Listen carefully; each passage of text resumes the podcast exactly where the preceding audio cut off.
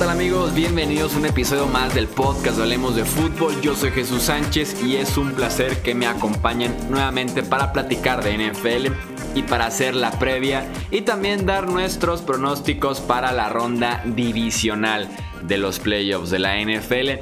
Siempre he creído que esta ronda divisional es el mejor fin de semana del año en el calendario de la NFL. Tenemos cuatro partidos que se entiende que son partidos de muy alto nivel, son ya los últimos ocho equipos por el campeonato. Si algún otro farsante por ahí se metió a la postemporada, seguramente se quedó afuera ya en la ronda de comodines, entonces nos deja puros partidos de calidad en la ronda divisional, entonces es por eso que me encanta porque además es el último fin de semana en el que tenemos partidos el sábado y tenemos partidos el domingo. Así que eh, tenemos muchísimo que platicar en este episodio. Así que arrancamos de una vez con la previa y pronósticos de esta ronda divisional.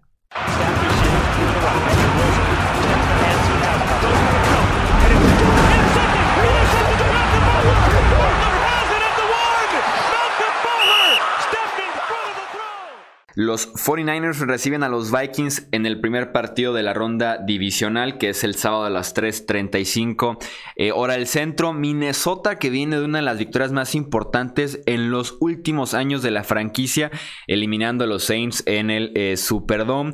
Eh, en ese partido fueron Everson Griffin y Daniel Hunter las piezas claves a la defensiva para presionar una y otra vez a Drew Brees y de alguna manera ayudar a su defensiva secundaria que entre lesiones y baja de nivel está pasando por un momento complicado. Eh, van a requerir de la misma fórmula si piensan eh, ganar en San Francisco porque se están enfrentando a un ataque aéreo que conforme avanzó la temporada fue eh, tomando cierto peligro, cierto dinamismo. fueron terceros en yardas después de la recepción entre George Kittle, Emmanuel Sanders, Divo Samuel. Realmente se en un trío bastante, pero bastante peligroso que se complementan también entre ellos y esa prueba eh, complicada que tiene la defensiva secundaria de Minnesota para este sábado va a ser vital en este enfrentamiento. Sí, Chuy, pero esta secundaria de vikingos, con todos los problemas que tiene, sí logró pues, detener por lo menos en profundidad a los Santos de Nueva Orleans. Con todas sus lesiones, pues encontraron la forma de contener. Y, eso, es, digo, eso es a lo que podrían aspirar contra los San Francisco 49ers, que a mi parecer no tienen un receptor número uno superestrella. Emmanuel Sanders es un receptor confiable, Divo Samuel un jugador en ascenso, pero ambos son jugadores más de recepciones en zonas cortas, intermedias, que te generan yardas después de recepción. Me parece aquí que la, fortaleza de los San Francisco 49ers es esos pases cortos e intermedios que generan muchas yardas después de la atrapada, pero que entonces eso también empata con la fortaleza de la defensiva de los vikingos de Minnesota, que es este front seven, esos linebackers que presionan bien y por supuesto esos pass rushers que le llegan eh, con mucha velocidad a los quarterbacks. Entonces, yo aquí veo fortaleza contra fortaleza y no veo con claridad cómo eh, Jimmy Garoppolo pueda explotar en profundidad a esta secundaria de los vikingos de Minnesota. Ahora, los, San Francisco 49ers son uno de los equipos que más explota el play action. Entonces, creo que por ahí, pues, por supuesto, con el juego terrestre, supondría que Raheem Monster sería el corredor titular eh, en esta ocasión. Pues sería como San Francisco esperaría ir taladrando a esta defensiva de Minnesota que tiene un buen coordinador defensivo, que sabe ejecutar buenos planes en postemporada y que creo ya le pegó un equipo por lo menos tan complicado como lo es 49ers, eh, que fueron los Santos. Sí, creo que justamente contra Nueva Orleans lo que hacen Griffin y Hunter son lo que de alguna manera ayuda a la defensiva secundaria en las rutas verticales, porque para poder pasar largo tienes que eh, ante primero tener tiempo como coreback y como se lo estaban quitando constantemente a Drew el único bombazo que tienen los Saints exitosos en este partido es justamente el Tyson Hill que viene de eh, una finta primero para correr, una jugada antes Tyson Hill había corrido, entonces por ahí vendieron muy bien el acarreo y es por eso que encuentran de alguna manera el espacio profundo y sobre todo el tiempo, porque la defensiva se había vendido para detener el posible acarreo ya sea del corredor o del eh, coreback, diagonal receptor, diagonal a la cerrada de los New Orleans Saints.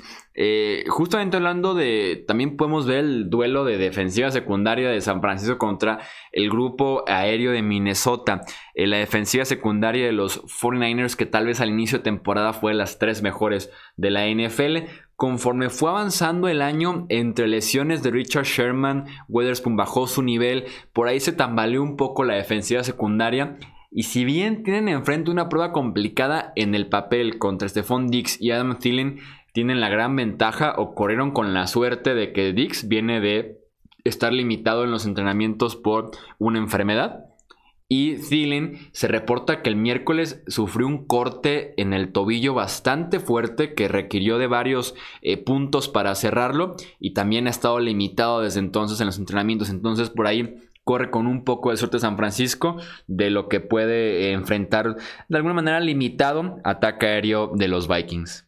Sálvanos Olavis Johnson, sálvanos Olavis Johnson, el receptor número 3 de los vikingos. Eh, eh, es que esa posición de receptor número 3 con los Vikings no ha hecho absolutamente nada sin importar quién fuera el nombre que estaba ahí. Eh, pensaría entonces que Carl Rudolph tiene que levantar la mano. Por supuesto, Alvin Cook, ahorita platicamos sobre él, pero han, han, habido alas cerradas que le han hecho daño a esta defensiva de los San Francisco 49ers. La trampa es que la mayoría de esos partidos, si no todos, fueron cuando estaba ausente el safety Jackie Skittart, que sí iba a estar activo en este partido. Entonces, eh, quienes estén quizás esperando una explosión de Cal Rudolph eh, para tratar de explotar esa debilidad, creo que de alguna manera se, cierra ese escenario. También va a presentarse con Alexander, que fue, pues ha sido eh, muy bueno tacleando. Tú, creo que fue una, un acierto en agencia libre, por más que costara mucho dinero y no me encantara su estilo de juego o cómo fallaba tacleadas con Tampa Bay creo que encontró un buen ritmo, un buen lugar en, San Francisco y también tendrá que fortalecer ese centro de la línea defensiva. Yo me imagino un duelo en el que San Francisco presiona le llega a Kirk Cousins, en el que está desesperado, eh, similar al juego contra los Santos, en el que siempre estaban o parecía que estaban en segunda y largo. Y en ese juego, bueno, los, los, bombazos o los pases oportunos llegaron. Siento que no sucedería lo mismo contra este equipo de San Francisco que tiene una semana más de preparación y de estudio de su rival. Sí, así es, ayuda en ese sentido a San Francisco. Eh, regresa DeFord de lesión, eh, regresa con Alexander también, entonces por ahí recupera eh, San Francisco dos piezas claves. El primero para llegar a Kirk Cousins, el segundo para detener a Dalvin Cook en el juego por tierra. momento de pronósticos, yo me quedo con San Francisco en este partido. Sí, yo también, no, no me alcanzan las armas ni la condición en la que están las armas de Kirk Cousins. Creo que gana San Francisco. Ahorita están un touchdown arriba de los vikingos. Yo pensaría, bueno, me da hasta miedo decirlo, ¿no? Yo pensaría una diferencia de 10 puntos, pero siendo postemporada y siendo estos vikingos tan salvajes de predecir, pues todo es posible. Pasamos al segundo partido del sábado, este es a las 7:15 hora del centro. Eh, los Ravens reciben a los Titans. Eh, en este nuestros partido. Titans, Chuy, nuestros Titans. Desde hace como dos meses ya los hemos estado eh, apoyando y levantando de ánimos para que estén justamente en esta posición de dar todavía una sorpresa más en la postemporada. suena un poco lógico, tal vez el comentario hasta redundante. Pero en este partido para Tennessee la pieza clave se va a llamar Derrick Henry, tanto por lo que puede aportar como por lo que puede hacer falta. Eh, un partido monstruoso del eh, corredor de Tennessee creo que les puede permitir bajarle el ritmo al juego y cuidar a su defensiva, que ya llegaremos al punto en que creo que está muy mal parada contra este ataque de Baltimore y jugarlo bajo los términos de los Titans, que fue justamente lo que hicieron la semana pasada para poder ganar en Gillette Stadium y se requirió de 200 yardas totales por parte de Derrick Henry. Un ataque rápido y un arranque también veloz por parte de los Ravens y Baltimore estaría eliminando del plan de juego de Tennessee justamente Derrick Henry, al jugador más valioso que tiene esta franquicia actualmente, y pondrían un partido divisional de los playoffs como visitante contra el primer sembrado en las manos de Ryan Tannehill. Entonces es importantísimo que Tennessee por ahí inicie con una o dos detenciones a la defensiva y que busque establecer a Derrick Henry, insisto, para jugar el partido bajo sus términos, porque si algo me queda claro con este Baltimore que lleva 12 triunfos eh, consecutivos, es que todos los partidos o la gran mayoría los han jugado con su ritmo, eh, con su velocidad, con sus formas de anotar tan rápida, con sus blitzes, robos de balón, realmente se han jugado siempre al término de los Baltimore Ravens. Sí, eh, yo sin embargo, Chuy, siento, sospecho que no alcanza esta fórmula de Derrick Henry para ganarle a los Baltimore Ravens. Uno, porque también tuvieron una semana más para estudiarlo. Dos, porque esta defensiva eh, es muy difícil encontrarle debilidades. La debilidad era la secundaria hasta que llegó Marcus Peters y entonces todo empezó a funcionar en las zonas eh, de adelante. me parece que más allá de lo que puedo no ofrecerte Derrick Henry, que yo creo que sí nos va a dar esas 80, 120 yardas, quizás uno o dos touchdowns, porque es de las pocas armas de confianza que tiene Ryan Tannehill.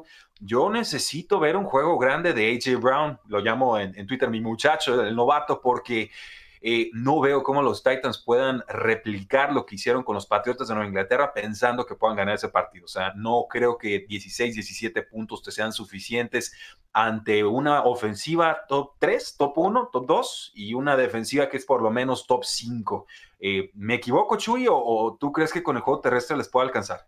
No, no creo que les alcance porque cuando mencionaba que la defensiva de los Titans la iba a pasar mal, eh, creo que no tienen cómo evitar que Baltimore haga por lo menos 25, 30 eh, puntos en este partido. Si te fijas en la segunda parte de la temporada de Tennessee, eh, con secundaria lesionada, sin mucho eh, pass rush, se comen 30 puntos de los Raiders, se comen 32 de los Chiefs, 38 de los Saints, 24 de los Texans. Entonces, no veo cómo la defensiva de Tennessee eh, no entra ese rango de los 30 puntos por parte del quarterback líder de pases de touchdown este año y de la mejor ofensiva terrestre en la historia de la NFL. Eh, creo que no tiene ni el talento de momento ni el esquema para poder batallar con un Lamar Jackson que está encendido. Lo único que podría decir, bueno, eh, Tennessee estaría apelando directamente a la suerte, es que Baltimore llega con tres semanas de descanso.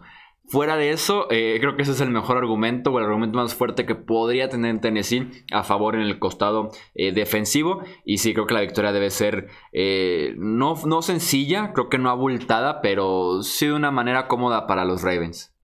Eh, son favoritos casi por 10 puntos los, los Baltimore Ravens. Chewy, creo que digo, la localidad pesa, la semana de descanso extra también, tener al MVP, que va a ser el MVP, definitivamente. Lesiones importantes. Está la de Mark Ingram, no sabemos si va a participar, está limitado, por supuesto, desde la semana 16 estaba lastimado, entonces eh, parece que es serio el, asunto, pero eh, también hay que vigilar a Mark Andrews. Creo que va a estar sano, creo que va a participar, es el receptor más importante que tiene Lamar Jackson son entregas de balón, o sea, es, eso, tratar de llegarle a Lamar Jackson, pero incluso cuando le, llegas, se escapa. O sea, es un, es un jugador resbaladizo, por llamarlo de alguna manera. Corre mucho, pero no lo, no lo alcanzas, no lo tacleas, es muy inteligente, tiene buen play action, o sea, no, no se complica la vida, sabe cuáles son sus capacidades y de eso ha, ha estado explotando y redefiniendo cómo se hace ofensiva en la NFL.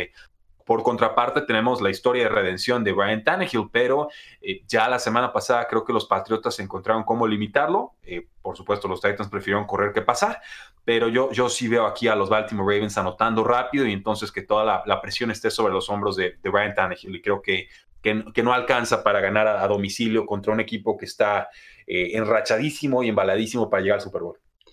Sí, por más que Tannehill esté jugando bien, tampoco se, está jugando tal vez a un nivel o que le pueda alcanzar cargando todo un equipo en plena segunda ronda de playoffs contra el mejor eh, equipo de la NFL en temporada regular. De momento he ido a la segura en mis pronósticos, eligiendo como ganadores a los primeros sembrados de cada conferencia, pero si crees que puede haber sorpresas, pues esta oportunidad tal vez de ganar en grande en este fin de semana. Solo tienes que entrar a strendus.com.mx Apuesta en tus pronósticos de esta ronda divisional y vive la emoción de la NFL al máximo con Strendus. El link lo encuentras en la descripción de este podcast y también lo ponemos constantemente en nuestras redes sociales. Búscanos como hablemos de fútbol o ya saben en la descripción se pueden dar cuenta del link que es strendus.com.mx. Apuesta y gana en esta ronda divisional. Eh, pasamos a los partidos del domingo. Inicia a las 2.05 hora del centro, partido entre Texans y Chiefs en Arrowhead Stadium. Em, quiero, pido y pronostico un excelente partido de Patrick Mahomes. Creo que se viene uno de esos partidos legendarios por parte del quarterback de los Chiefs, uno de esos sellos que podemos empezar a ver en la carrera de postemporada de Patrick Mahomes, porque si bien no fue tan estadísticamente impresionante como la temporada anterior, estuvo lesionado del tobillo, del pie, eh, perdón, del tobillo, no, del pie, de la rodilla y de la mano. Eh, entonces ni siquiera estuvo al 100% durante gran parte del año. En diciembre me da la sensación de que ya estaba cerca por lo menos de sentirse bien. Eh, también si lo vemos como que el partido pasado, la defensiva de los Texans, y realmente toda la temporada regular, tanto en esquema como en la forma de taclear se los estaban comiendo las ofensivas rivales y si enfrentas en este partido a Travis Kelsey, a Tyreek Hill, a Michael Harman, a Marcus Robinson, creo que podemos ver varios touchdowns de 25 eh, o más yardas, o por lo menos varias jugadas de 25 o más yardas por parte de este ataque. De los Chiefs, que está recuperado, que descansó, que fue importantísimo sobre todo para Patrick Mahomes y contra esta secundaria jugando en casa y en playoffs de revancha de alguna manera para Kansas City después de quedar fuera en los playoffs anteriores sin tocar la bola en el tiempo extra contra los Patriotas tienen como tener un muy buen partido a la ofensiva y dictar este partido desde temprano su desarrollo. Eh, sí, coincido, Chuy, coincido en muchos sentidos. Y este duelo es especialmente atractivo porque presenta a los dos mariscales de campo más importantes de aquel draft, ¿no? Con respecto a Mitchell Trubisky, que no sé si esté de acuerdo con la opinión. Pero eh, aquí son dos mariscales de campo que están llamados a marcar década, ¿no? O sea, esta podría ser la, primera batalla de postemporada de muchas entre estas dos eh, franquicias, asumiendo, por supuesto, que los Texans puedan encontrar un poco más de, estabilidad y consistencia en, diciembre y enero. Yo también creo que los Chiefs están muy inspirados, creo que su resurgimiento defensivo es de a de veras, creo que, como decías, la lesión de Patrick Mahomes lo mermó mucho y creo que por eso tenemos que eh, no eliminar, pero sí descontar bastante eh, aquel resultado 31-24 de los Texans sobre los Chiefs. Eh, creo que fue ese juego el 13 de, eh, si no me equivoco, 13 de octubre, lo tengo aquí anotado. Esperaría ver juego terrestre con Damian Williams. Creo que le pueden hacer daño a la defensiva de los Texans con todo lo que tienen, con Terry Hill en profundidad o en zonas intermedias, con Travis Kelsey en zonas intermedias, con Sammy Watkins si se anima a aparecer por primera o segunda vez en la temporada, canijo, con, con Nicole Hartman en equipos especiales. O sea, eh, veo una avalancha ofensiva contra una defensa que a mí sinceramente no me convence, aunque JJ Watt haya jugado 50 snaps de forma más que adecuada eh, la semana pasada. ¿Qué tienen que hacer los Texans en el otro lado del balón? Pues lo mismo que contra los Buffalo Bills, ¿no? Encomendarse a Deshaun Jordan Watson y, ver qué puede hacer, porque pues eh, de Andre Hopkins, Hopkins creo que va a tener su, su rol y entonces ver qué puede hacer Will Fuller en profundidad. Creo que él puede ser la clave en ese sentido para meterle presión y estresar a la secundaria de los Kansas City Chiefs. Si juega bien, si juega y está sano y, contribuye de forma importante, lo han estado cuidando para este partido. Entonces sí puedo pensar que Deshaun Watson se ponga el tú por tú con Patrick Mahomes, porque por Arsenal está clarísimo que Mahomes está, está adelante. Eh, por talento, para mí, Patrick Mahomes también es superior a Deshaun Watson, por más que eh, Deshaun Watson tenga ese factor X, ¿no? Esa capacidad de remontada a pura fuerza de voluntad. Y si nos metemos con el cocheo, pues yo creo también que, que tienen mejor cocheo los, los, Kansas City Chiefs. No sé si mejor manejo de reloj, creo que los dos son igual de malos. En Lo que te iba a decir, en playoffs, Andy Reid. Eh, sí, estoy de acuerdo contigo al 100%, pero sí, eh, el, problema de manejo de reloj de Andy Reid en playoffs se potencializa como por 10. Sí, se magnifica, porque, los playoffs, y qué bueno que lo mencionas, Chuy, o sea, los playoffs desenmascaran. Los, los playoffs. Eh, de alguna manera evidencian todos los problemas que has tenido a lo largo de la temporada. En playoffs no puedes engañar, los playoffs te, te encueran, te desnudan ante todos. ¿Y por, ¿Y por qué sucede? Pues porque te estás enfrentando a los mejores equipos quizás por segunda o tercera vez en, la temporada. Entonces los playoffs normalmente, o diría yo, no muchas veces se ganan por lo que sabes hacer bien, sino por lo que dejas de hacer eh, o para lo que eres malo, ¿no? O sea, se, se pierde se gana por poder explotar las debilidades del rival y no tanto por tus fortalezas como tales. No sé si me voy a entender. Sí, sí, yo, bueno, por lo menos yo sí te, yo sí, te entendí. ya revoltosa la explicación, pero básicamente, eh, tiene, no puedes disfrazar tus debilidades, los equipos NFL ya saben quién eres, le pasó por ejemplo a los Patriotas, le pasó a Buffalo y ya le va a pasar a cuatro equipos esta semana, no van a haber accidentes.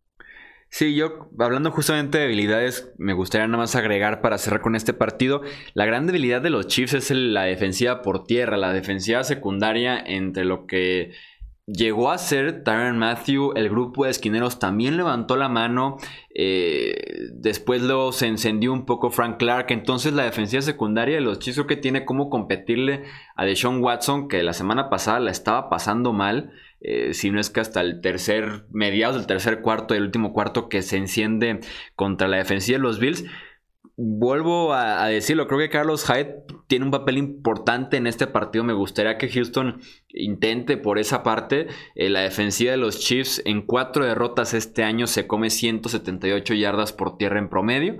Entonces creo que por ahí pueden encontrar una debilidad para explotarla y trabajarla. Eh, y no solo dejar el partido en las manos de Sean Watson, en que haga la jugada increíble, que no deberían, pero creo que al final de cuentas va a terminar sucediendo más si Kansas City empieza a hacer puntos. No les queda otro más que decir, Watson, gánanos un partido más en tu joven carrera como lo has hecho ya anteriormente varias veces.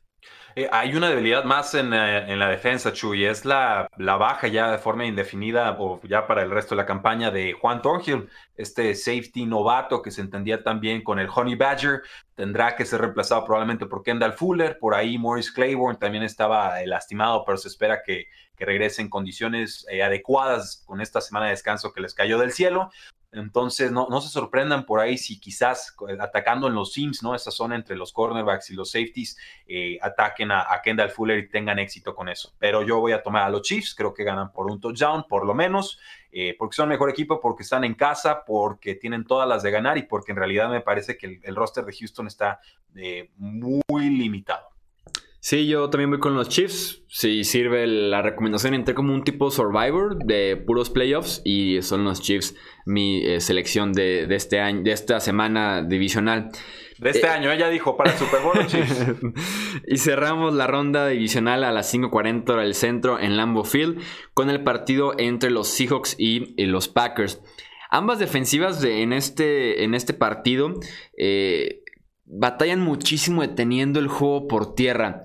Creo que aquí el problema es que uno sí puede explotar esa parte y el otro se va a quedar muy corto. Eh, con Green Bay tenemos a Aaron Jones que tuvo casi 1600 yardas totales en la temporada, tuvo 19 anotaciones y del otro lado tenemos a eh, una combinación de eh, Marshawn Lynch, de Travis Homer, que la semana pasada promediaron 1.1 yardas por acarreo y su anterior juego contra San Francisco tampoco no la pasaron nada, pero nada bien, si bien Lynch ha podido grabar su anotación en los dos partidos, como tal, eh, en las otras 99 yardas que no sea la, la línea de gol, la ha pasado muy mal en su regreso, entonces Mientras la defensiva de Seattle permite 5 yardas por acarreo, la defensiva de Green Bay permite 120 yardas por partido por tierra. Creo que Green Bay sí tiene cómo explotar esta eh, parte de la defensiva de los Seahawks.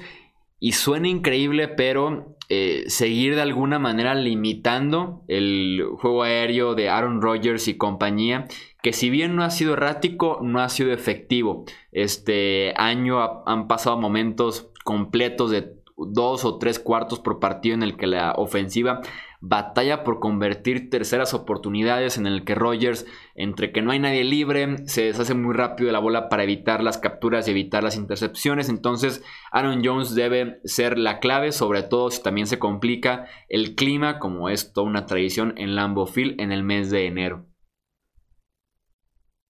Eh, hay, hay, dos debilidades muy claras de los Packers, Chuy. Creo que dos debilidades que fueron explotadas una y otra vez a lo largo de la campaña. Y es cuando le llegaba la presión a Aaron Rodgers y cuando, eh, pues bueno, y también se les complicaba mucho detener la, la carrera el asunto, como dices, los Seahawks pues ya no tienen corredores. Los Seahawks fueron número 26 en lo que se llama Run Defense DVOA, o sea, son de los peorcitos, además defendiendo el, ataque terrestre. Por ahí eh, Aaron Jones y Jamal Williams se los tendrían que comer vivos. Y pues también fueron el tercer equipo que más yardas concedió a corredores en toda la, la temporada. O sea, los running backs por aire y por tierra han despedazado a esta escuadra de los Seattle Seahawks. El asunto con la defensiva de los, de los Packers me parece es que su secundaria es intermitente, o sea, o, te consigue la jugada grande, el robo de balón con Jair Alexander, o les convierte en la jugada grande, que es la especialidad de la casa, con eh, Russell Wilson y con DK Metcalf. Yo asumiría también que Tyler Lockett va a contribuir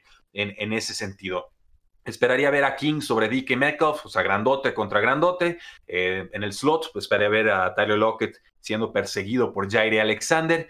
Y en una de esas, si King está sufriendo mucho con DK Metcalf, entonces quisieran un, cambio, pero la diferencia de tamaño sí sería abismal, ¿no? Creo que Jerry Alexander mide 5'11, DK Metcalf 6'3 y como 100 libras más, además de toda la velocidad y agilidad. Bueno, agilidad no tiene, pero velocidad tiene mucha. Eh, ¿Qué necesitan los Seahawks para ganar? Pues necesitan magia de Russell Wilson y, no me gusta recurrir a este argumento de, ah, necesitamos la magia del quarterback para ganar.